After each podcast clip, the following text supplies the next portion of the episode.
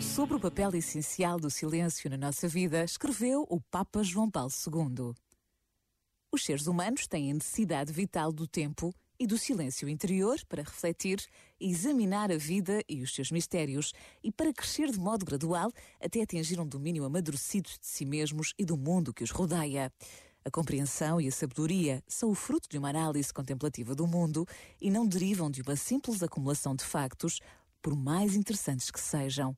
São o resultado de uma introspeção que penetra o significado mais profundo das coisas na relação de umas com as outras e com o conjunto da realidade. Este momento está disponível em podcast no site e na app da RGF.